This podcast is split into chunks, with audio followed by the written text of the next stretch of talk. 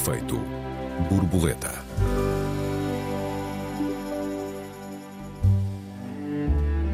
Estão de volta às férias dos políticos, dos professores e das famílias. O que poderemos esperar da rentrée e com o que nos ocuparemos até lá, o país, os ouvintes e nós próprios, Raquel Varela e Joel Neto. Bem-vindos a mais um Efeito Borboleta. Eu sou o Joel Neto. Bem-vindos. E o Joel está na Toscânia, num paraíso, não é? É verdade, é verdade. É o nosso último programa antes das eh, férias de verão, Raquel. Queres partilhar connosco o que planeias para o teu tempo de descanso? Olha, nós vamos uh, visitar vários amigos pela Europa. Uh, não vamos sair daqui de comboio porque não é possível. Uh, demora-se tanto tempo como o escritor Hans Christian Andersen, que visitou Portugal em 1866, e, portanto, vávamos para aí mas cerca de umas 20 horas para chegar à fronteira com a França. Portanto, vamos de avião até a França e depois, a partir daí, temos um daqueles passos de interrail de adultos e vamos visitar amigos nos Pirineus, depois vamos passar por amigos em Estrasburgo, na fronteira, na Alsácia e na Lorena. Depois vamos até Praga, onde vamos encontrar um grande grupo de amigos para fazer a nossa viagem de bicicleta. Todos os anos fazemos uma semana de bicicleta ao longo de um que rio. Maravilha. É um paraíso mesmo. Este ano vamos fazer o rio Elba, de Praga até Dresden, são 200 quilómetros. Um... E são muitos quilómetros por dia? Olha, nós fazemos quase 50 quilómetros por dia, Caramba. mas aquilo é num ritmo Uh, imagina, 50 km por dia saindo às 9 da manhã, às 9 da manhã nós deixamos a mala no hotel e uma empresa leva a bagagem para o próximo hotel, portanto é mesmo uma coisa muito confortável. Hum. E depois vamos sozinhos ao longo do rio, sem carros. Temos muitas, temos um o mais pequenino é um bebê de 4 anos e os mais velhos têm 70 anos, somos 20. Portanto, o ritmo é um ritmo que inclui parar para ir à casa de banho, beber cerveja, ir à casa de banho, beber cerveja, conversar, nadar, fazer paddle, mergulhar, tirar fotografias, fazer cesta, eh, comer, fazer vários piqueniques, porque temos adolescentes que precisam de ser alimentados de meia, meia hora, quase. Uh, é muito divertido. E portanto fazemos 50 km, mas é num ritmo perfeitamente, completamente tranquilo. Um dia vão-me colar escandalosamente. Tens que vir. Espero, que, espero que se juntem a nós, que nós vamos adorar ter o pequeno Arthur e vocês uh, aqui na família dos ciclistas. Já fizemos no Lago Constância no Danúbio e depois finalmente vamos visitar outros amigos uh, no Lago Balatã, na Hungria, uh, hum. tudo de comboio. Depois voltamos de avião, porque de comboio seria muito tempo. Portanto, as nossas férias, desde que os hotéis se tornaram não espaços de recepção, mas autênticos ninhos de especulação imobiliária e os preços são absolutamente incomportáveis, nós hum. fazemos isto, recebemos os nossos amigos e muitas vezes até trocamos de casa com amigos próximos, dá perfeitamente para fazer isso. Eles ficam na nossa e nós na deles. Hum, e tu, hum. que é que, como é que tu já estás de férias, não é? Não, eu já não estou de férias, na verdade. Hoje é o meu primeiro dia de trabalho embora ainda esteja em, em Florença. tivemos, de, por razões, uma série de razões de, de, agendamento, nós temos muitas festas de casamento. A Marta está numa idade em que muitas tem, tem muitas amigas e amigos a casar-se. E, e, portanto, eh, tivemos de condicionar bastante hum, o, o tempo, quer dizer, o, o, momento em, de, das nossas férias, mas valeu muito a pena. Estivemos na Toscana, onde queríamos ir há muito tempo, já tínhamos já tínhamos adiado essas férias antes, por infelizmente por razões de saúde na altura, mas felizmente uh, proporcionou-se uh, vir novamente. Eu peço desculpa pela, por eventuais dificuldades de som uh, neste nosso, nosso programa. Eu tenho uma, uma grande paixão pelo Mediterrâneo, Raquel. Uh, acho que. Partilho-a contigo. O Mediterrâneo é ligeiramente decrépito e infinitamente charmoso. É, tenho uma grande admiração por toda a cultura mediterrânica.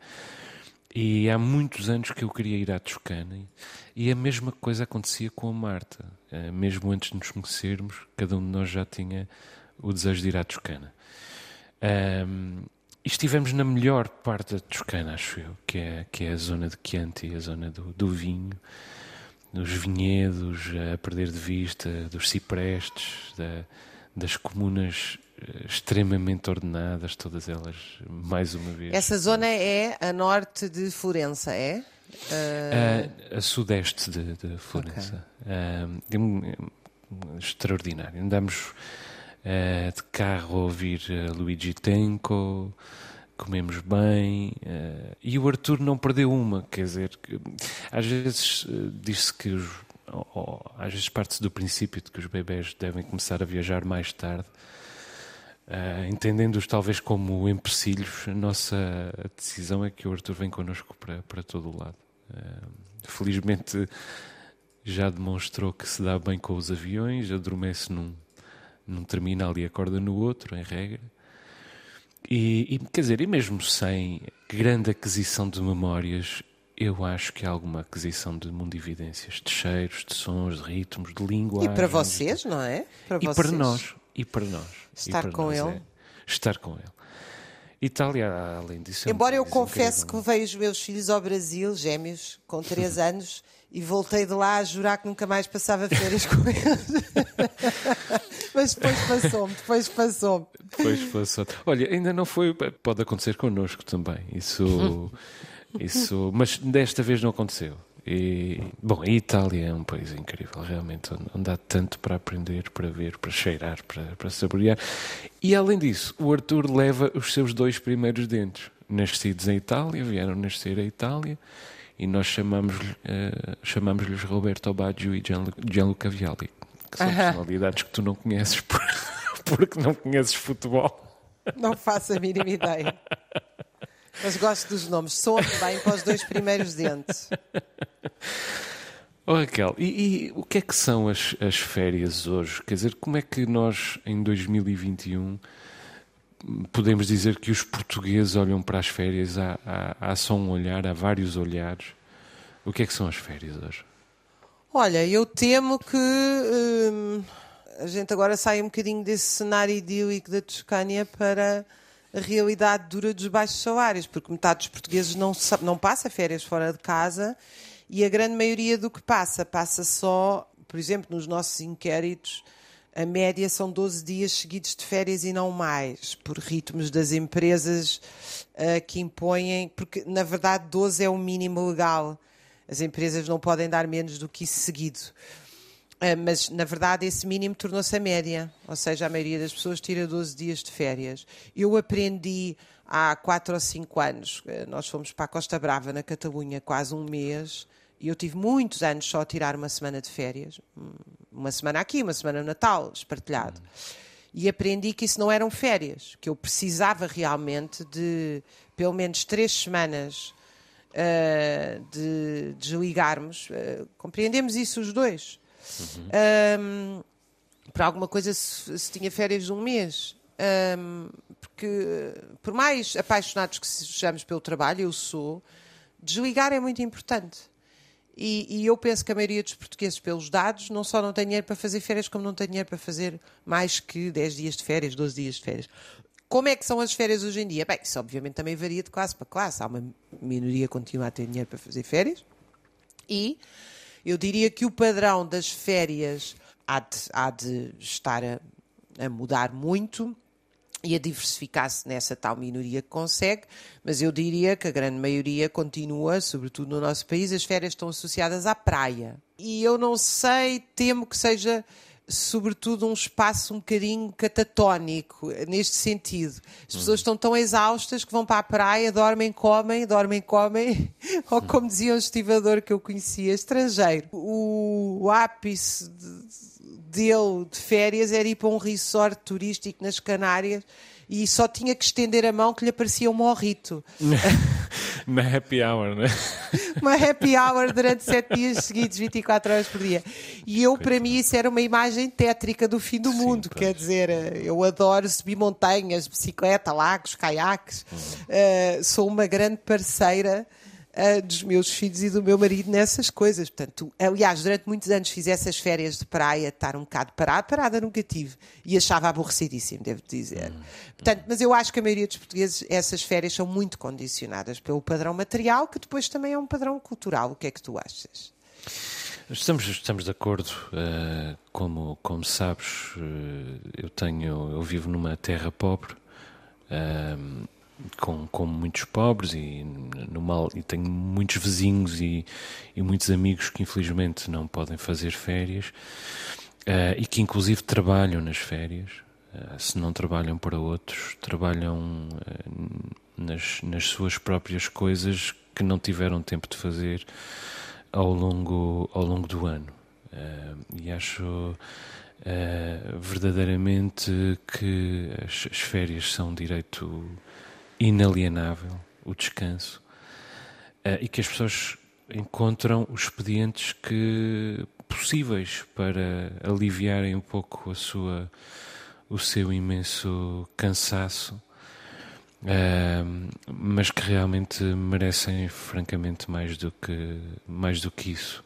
Muitas vezes quem mais precisa descansar é quem menos descansa e, e, e, tem a minha solidariedade todas todas essas todas essa toda essa infinita maioria de portugueses que na verdade não descansam nas férias mesmo quando uh, conseguem persuadir-se de que estão a descansar um pouco. Uh, agora uh, também às vezes olho para as férias de classes um pouco mais abonadas digamos da classe média e nós também nem sempre descansamos nas férias, nós eh, consumimos, nós colecionamos, às vezes, às vezes, ainda ontem estava a, a, a ver a fila para a academia, para, para ver a estátua do David. Uh, e claro, nós guardamos Florença para um fim de semana Uh, e, e, academia para um domingo ia ser sempre muito difícil conseguir entrar na, na academia. Nós também não somos propriamente colecionadores de, de uh, monumentos. Agora, havia uma fila enorme. Uh, centenas e centenas de pessoas. Havia, na verdade, duas filas: uma fila vermelha e uma fila verde, absolutamente enorme, de pessoas que estavam ali há muitas horas, com o seu pauzinho de selfie, a esmagadora maioria, e eu perguntei-me se aquilo era realmente amor à arte ou se era amor ao Instagram. E é evidente que para muitas pessoas há de ser amor à arte. Eu não quero ser cínico o suficiente para dizer que tudo isto é Instagram. Mas hum, alguém me dirá: Tu foste a Florença e não foste ver o David? Sim, é verdade. Fui a Florença e não fui ver o David. E, sobretudo, não me fotografei com o meu pauzinho de selfie com o David atrás para pôr no, no, no Instagram porque realmente não é isso que me interessa, é esse colecionamento, esse, esse, esse colecionismo. Uh, não me interessa que a viagem seja cada vez mais longe, cada vez mais alto, cada vez mais forte, como se fossem os Jogos Olímpicos. E toca para casa a juntar dinheiro para fazer a próxima viagem. A viagem, uh, espero que a viagem continue para mim um meio de entender o mundo Uh, e não uh, frivolamente um, um meio de, de, colecionar o mundo em busca de destinos cada vez mais exóticos, de acessos cada vez mais difícil e de paisagens cada vez uh, mais extremas, que no fundo eu vá colecionando através do ecrã do, do, meu, do meu telemóvel. E espero, francamente, conseguir ensinar o Arthur a viajar assim e já agora também não a, a ouvir o speaker da piscina no resort da tua happy hour preferida, Raquel. Opa! Que é com, com música tecno, com música tecno de fundo. Às Eu, para mim, isso, é uma prisão manhã. política é a mesma coisa. Muito bem, é Raquel, chegamos ao fim da nossa primeira parte. Vamos então ao nosso intervalo. Vamos fazer eh, uma curta pausa, já retomamos o nosso debate. Até já. Até já. Efeito borboleta.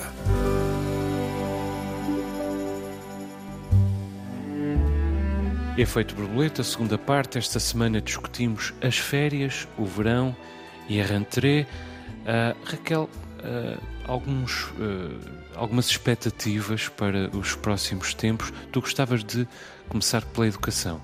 Eu acho que nada vai ficar como era na educação, porque o que nós assistimos foi uma greve derrotada de professores, é bom dizê-lo, não vale a pena falar sem falsas vitórias, mas foi uma greve que se prolongou por um ano e que vai continuar a prolongar-se. Desse ponto de vista, o governo levou avante medidas legislativas uh, muito gravosas das condições de trabalho deles e, portanto, das escolas, mas ao mesmo tempo não conseguiu a paz social. Então, eu acho que nós chegámos a uma fase de grandes e crescentes conflitos na escola pública que eu não acho que os conflitos em si degradem a escola, mas mostraram uma escola profundamente degradada.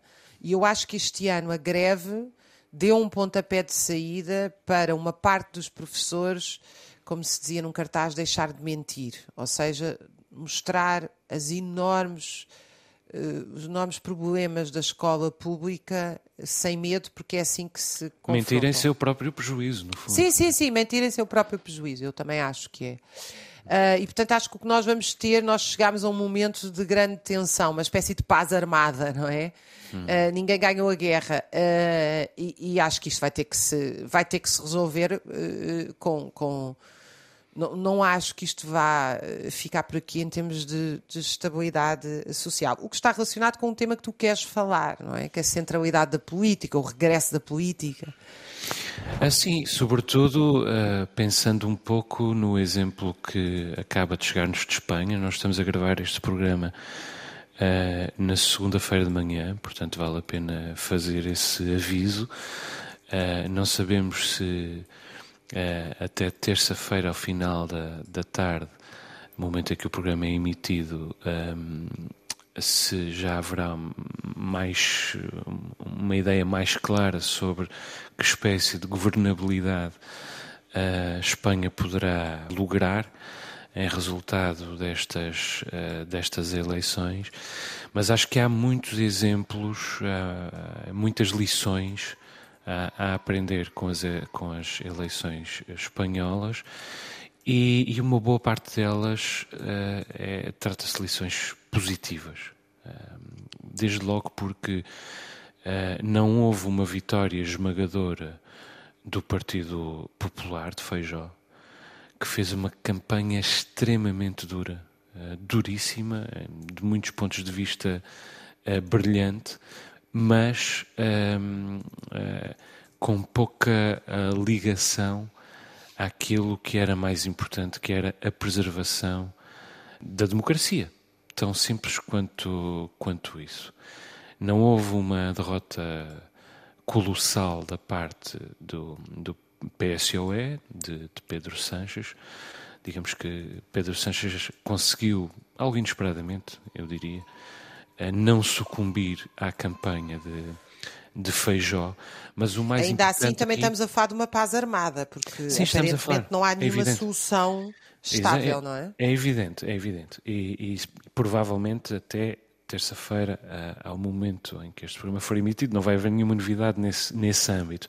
Mas uma coisa que nós sabemos é que, em resultado deste escrutínio, uh, o Vox de Santiago Abascal, a extrema-direita, uh, o partido irmão irmão mais velho e, e mais poderoso de, do Chega português de André Ventura, não vai chegar ao poder às cavalitas do Partido Popular. Eu acho isso uma ótima notícia para, para nomeadamente para Espanha, mas evidentemente também para Portugal. Uh, manifestamente o crime não compensa e não compensou para o Partido Popular de Feijó. E é importante que Luís Montenegro, do meu ponto de vista, tenha aprendido essa, essa lição. Aliás, já é a segunda lição que o Partido Social Democrata Português recebe no espaço de, de um ano, uh, já com a maioria, a maioria absoluta do Partido Socialista, o PSD podia ter percebido que a sua aproximação ao Chega, qualquer espécie de aproximação ao Chega, qualquer espécie de aproximação à extrema-direita, que é disso que estamos a falar, eh, pode e é provável que tenha custos eleitorais demasiado altos e Espanha voltou a, demonstrá-lo. Eu acho que não há nenhuma questão mais importante na política portuguesa neste momento, Raquel, do que evitar a, a extrema, a chegada da extrema-direita ao poder, a legitimação uh, do ódio, a normalização do discurso do ódio, a institucionalização do discurso do ódio. É evidente que, que, também é importante que os milagres da macroeconomia cheguem ao bolso das pessoas. É importante que António Costa não continue a tentar governar para os, para os livros de história, mas governe para os portugueses e para as urgências do país. Mas ainda assim, do meu ponto de vista, não há nada mais importante do que uh, evitar a chegada da extrema-direita ao, um, ao poder, também em Portugal, como em Espanha. Raquel, aliás, um pouco, também um pouco uh, em linha com, com isto, queres falar do país fora do país? É, uh, gostava muito que nós começássemos a olhar para o país onde ele está, na Europa, no mundo. Acho que a gente uh, tem um, sobretudo na esfera pública, há um forte desvio eurocêntrico e nacionalista, pese embora os discursos de globalização. Nós estamos permanentemente a olhar para as crises, para as soluções, para os problemas, para a cultura a partir do país. E eu queria começar a olhar de fora.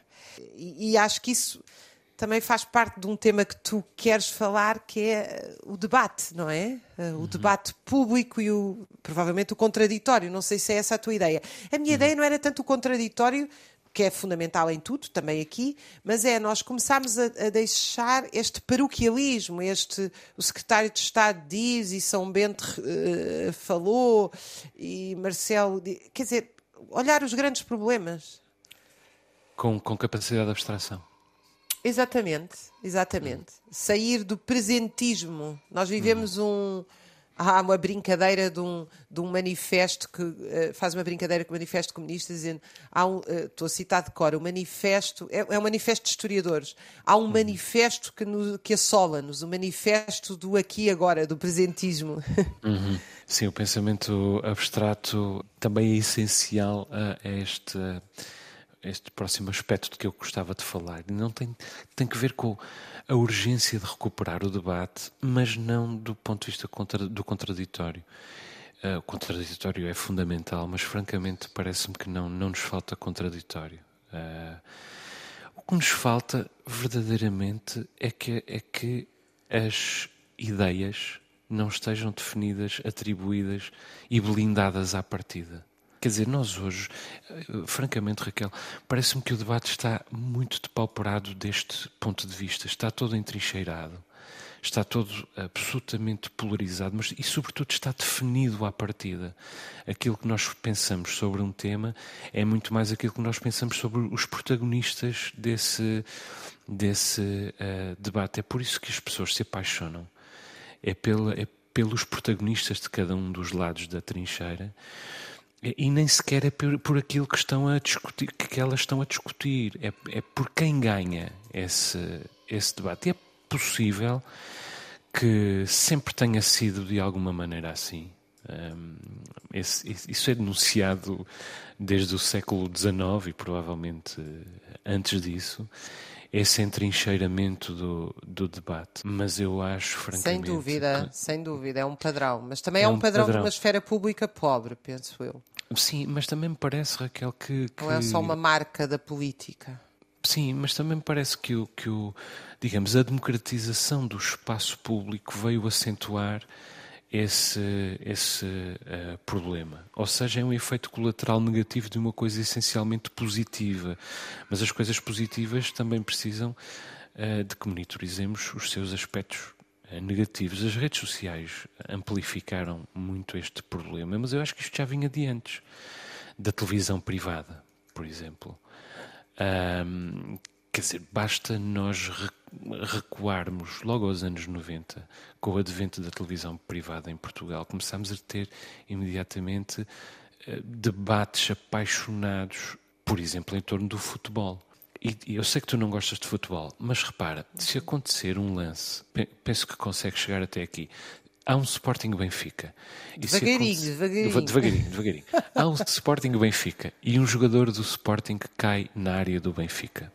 E um Sportingista e um Benfiquista estão a discutir é, este lance. O Sportingista vê sempre penalti. O Benfiquista não vê nunca penalti. E quando as pessoas são intimadas ou desafiadas a participarem, representando o seu clube Uh, só este representar o seu clube já é uma, uma ideia bastante parva. Num debate, representar um, um, clube num debate já é uma coisa bastante tonta. Mas repara, quando vão representar o seu clube num debate em torno do futebol e deste jogo em particular, o Sportingista não se pode permitir não ver um penalti em favor do Sporting. E o Benfiquista não se pode permitir não ver um lance limpo um, em favor do, uh, do Benfica.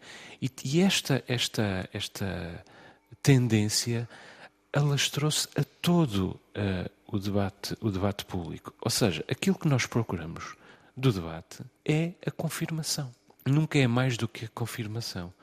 Uh, queremos que o debate confirme aquilo que nós já pensamos originalmente e não que nos ilumine novas possibilidades. Eu digo nós e incluo-me. Uh, eu, eu, eu, sou tão. Eu tenho de lutar contra essa tendência tanto quanto a próxima pessoa, e tu e todos nós. E agora, uh, repara bem, Raquel, até da literatura se exige, eu tenho sentido isso, que confirme aquilo que uh, nós pensamos. Eu sinto um pouco sim, isso sim, em, sim, em, torno do meu último livro, não importa. Não vou estar aqui a fazer publicidade uhum. aos meus livros, mas que é a ideia de que o meu último livro contrariou uma coisa que as pessoas pensam. E, portanto, ele precisa de ser condenado, porque a literatura, nem a própria literatura, já pode inquietar, ou desafiar, ou expor, ou tentar eliminar as coisas de uma maneira distinta.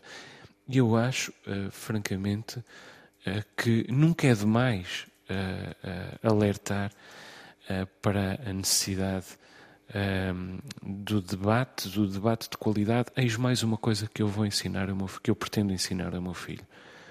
Lição número um, filho muda de opinião. Mudar de opinião não é apenas bom, é necessário, é fundamental, até por razões hegelianas, na pior das hipóteses. Raquel, tu querias falar de futuro. É, um, no outro dia eu estava com o Miguel Real e ele disse uma frase. Miguel Real para mim é talvez um, certamente um dos mais importantes pensadores portugueses uh, vivo. Uh, eu acho que a sua não é uh, suficientemente olhado como tal, porque é um homem muito discreto e de uma modéstia extraordinária. Mas é realmente uma das pessoas que melhor conhece como se pensa no país e olhou quem pensa e tem uma ideia muito concreta. Lê muito. Portugal. Lê muito. Ele é um leitor ávido. E... Inclusive muita ficção, o que é, que é muito é. importante. Isso está plasmado lá. Para quem não conhece, ele é ensaísta, é escritor, é crítico. É... Eu também acho que ele é filósofo, mas ele não ia gostar que eu dissesse, mas eu vou dizê-lo, porque eu sou desobediente. Mas ele no outro dia disse uma frase magnífica: sem programa de futuro não há poder, não há perspectiva de poder. Estávamos a, a propósito da, da esquerda, da crise da esquerda esta ideia de que para haver uma disputa de poder tem que haver um projeto de futuro. A ideia de futuro. A ideia de esperança e futuro implica um programa de futuro. E eu adoraria que nós, este ano, finalmente começássemos a falar de como é que queremos viver, não é como é que vivemos. Não é como é que remediamos, como é que remendamos, como é que racionamos, como é que nos sacrificamos, como é que nos adaptamos, mas como é que o que é que nós queremos? Como é que nós gostávamos de viver? Uhum. Eu acho que isso é uma discussão, para mim, é a discussão fundamental do país. Sim, sabes que uh, desta esta semana uh, a Rita Ferro estava a recordar a frase do a célebre frase do Ortega y Gasset eu sou eu e a minha circunstância e a segunda parte desta frase nunca é citada como aquela questão do ópio do povo de, tu própria estás sempre a falar, uhum. uh, há sempre uma. Às vezes há uma parte das citações que é propositadamente omitida é uh, por razões instrumentais. E esta frase do Ortega y Gasset diz: Eu sou eu e a minha circunstância, e se não a salvo, não me salvo a mim. Claro, Quer faz dizer, toda a diferença. Faz toda a diferença. Passa-se de uma atitude passiva para uma atitude Exatamente. sujeita. Não é uma rendição ao, à, à, à, fatalidade das circunstâncias, mas sim é uma ação transformadora das circunstâncias. É isto que o Ortega y Gasset está a dizer. E curiosamente, muitos portugueses, e em particular muitos políticos, e em particular muitos políticos conservadores em Portugal, usam o eu sou eu e a minha circunstância precisamente para se desculparem pelo cinismo de não eh, protegerem a, a ideia de transformação da, da circunstância. Não sei se te revês nesta ideia, mas eu lembrei-me disto agora a propósito precisamente daquilo que tu. É ótimo, é uma síntese ótima, não é? Da ideia de. Mas eu acho que é preciso. Nós podemos discordar nos nossos projetos de futuro e vamos discordar, mas é preciso haver um projeto não só sobre como é que nós estamos a viver, mas o que é que nós queremos. Que sociedade é que nós desejamos? Como é que nós pré-figuramos outra sociedade? Eu acho que isso é, é a discussão fundamental. A política não pode ser uma gestão de merceeiro e de 24 horas. Tem que ser um projeto de sociedade. E de transformação. Isso é um, isso é um, isso é um combate ideológico, evidentemente. Uhum. Olha, eu tenho uma, um, um voto pessoal. Eh, não sei se tu também tens um voto pessoal para hoje. O meu voto pessoal é afastar-me um pouco do telefone e das máquinas em geral. Tenho pensado muito nisso ao longo desta, desta semana, que tive, enfim, de, de manter alguma atenção ao que se estava a passar eh, em, em Portugal, é, por razões que não, que não vêm agora ao caso, mas reparei que estava a passar as minhas férias em boa parte agarrado aos telefones e aos computadores, etc, etc. E em particular o, o telefone. Às vezes lembro-me do, um pouco romanticamente, eu não quero ser nem, nem reacionário, nem saudosista, sequer, mas um pouco romanticamente, como nos anos 90. Tu talvez já não sejas exatamente desta, desta geração, porque como és ligeiramente mais nova do que eu, já, já foste, já chegaste à faculdade no tempo da, dos telemóveis. Eh, mas eu não cheguei. E nós no iníciozinho, no iníciozinho, sim. Mesmo no início, não é? Quer dizer, e os telemóveis apareceram no meu segundo, terceiro ano de faculdade, ou vulgarizaram-se nessa altura.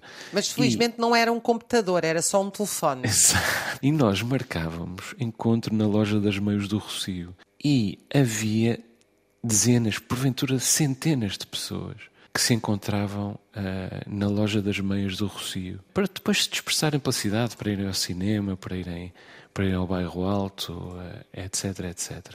E havia alguma coisa naquilo de esperar, de estar num lugar a ver passar o mundo à espera, que era profundamente enriquecedor. Um, quer dizer, e, e, e, lembro os recados que se recebia da mãe. Isso tu deves, deves ter recebido. Jovem adolescente, deves ter recebido dos, teus, dos candidatos a teus namorados. É, Quer dizer, e na, e na concierge do hotel, e ser acordado pelo, pelo, pelo concierge do, do hotel. Quer dizer, hoje toda a minha vida gravita em torno do telefone, telefone e computador, é e-mail, é, é jornal. Tens é que fazer livro, como eu, vezes. que nas minhas viagens de bicicleta, de montanha, ninguém usa telemóvel, incluindo os adolescentes. Cara. Não utilizamos telemóvel de manhã, à tarde, à noite. Uhum. Ninguém pega nos telemóveis. É um, uma regra. Eu uh, também desejo o mesmo, infelizmente. Eu, eu já me consegui controlar do ponto de vista uh, de não estar sempre à procura de notícias, etc. Isso há, há muito tempo que eu já. Mas infelizmente continuo a usar por razões de trabalho. Uhum. Os WhatsApps, essas coisas pois, todas. Pois, pois. Mas continua muito acima, e devo-te dizer que o meu muito acima nunca é mais do que uma hora por dia. Mas ainda assim muito acima daquilo que eu gosto. Acho que é maravilhoso estar sem telefones e sem máquinas e sem. Uhum. Olha, é outra discussão para termos na Rantré. É, agora até há um nome técnico para isso que eu agora não me lembro, mas prometo que traga em setembro, que é quando a utilização de máquinas e tecnologias, na verdade, em vez de nos tirar trabalho, nos dá mais trabalho. Isso é uma ah, bela discussão. Boa discussão. E entretanto, tu queres acabar o nosso programa, e aliás, a nossa temporada com literatura. Bom sinal, Raquel, digo eu. Que tem a ver justamente com a outra questão de futuro. Uhum. A literatura, a, a história é, é, não é um tribunal, nem é uma coisa. A história não faz nada, nós é que fazemos as coisas. A história somos nós. Às vezes as pessoas dizem a história diz a história é nada, a história somos nós. Um, a, a literatura é uma coisa maravilhosa porque a literatura uh, ajuda-nos justamente a construir o que não existe. Quer dizer, um dos grandes papéis da literatura, se não o principal, é meter-nos à frente aquilo que não está lá. Uhum. Um, e, e essa capacidade de imaginação e de criação, que aliás nos distingue como seres humanos, é, a- é um dos traços fundamentais que nos distingue dos animais, que nos torna humanos, é essa capacidade de prever, antever, imaginar, criar. E para mim a literatura, eu acho que a crise da literatura que nós estamos a viver, há quem não concorde que estamos a viver uma crise, eu acho que estamos a viver uma crise do próprio romance. Romance no sentido eh, da escrita, das novelas, do romance, que também é uma crise do romance amoroso. As duas coisas são, são verdade. Eh, é um grande. É, é, é é uma questão que eu tenho muita curiosidade, que, que, que acho que deve ficar para a nossa rentrée falarmos sobre o que é isto de o lugar da literatura na, na nossa realidade, o papel fundamental da literatura na nossa vida. Bom, estamos de acordo. E já agora, ah, se tu me permites ah, citar Nuno Camarneiro, escreveu um texto muito interessante este ah, fim de semana a propósito da, da ameaça da inteligência artificial e, e- e- e do papel que a literatura pode representar no- na resistência a, a- a- essa ameaça. Diz ele, caros escritores, guionistas, tradutores, jornalistas, académicos, etc. Uma das melhores formas de combatermos a ameaça da inteligência artificial é a nossa, e a nossa obsolescência é enriquecermos o nosso vocabulário e aplicarmos a velha máxima de que não há sinónimos. Vós, mais do que as máquinas, por muito inteligentes que sejam, conheceis a- a diferença entre barulho, rumor, alarido, clamor, balbúrdia e gritaria.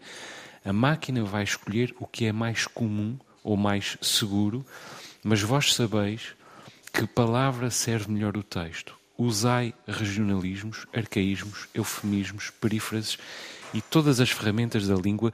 Dizei o que quereis dizer, não pensando na eficiência e na facilidade, mas sim na especificidade e na originalidade.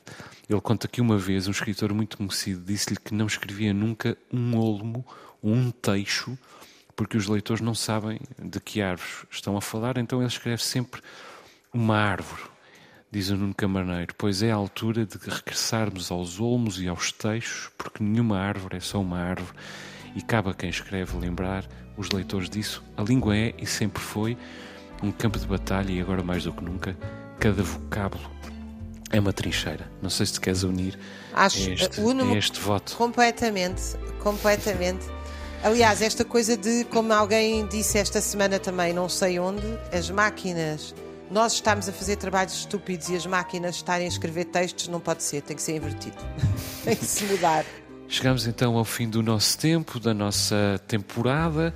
Deixa-me recordar os nossos ouvintes que têm à disposição o endereço de e-mail efeitoborboleta.rtp.pt. Muito obrigado por todas as mensagens que nos enviaram este ano. Umas boas férias a todos e, em particular, a ti, Raquel. Um abraço muito forte. O Efeito Borboleta volta em setembro. Até lá. Um beijinho grande, até lá, um abraço aos ouvintes.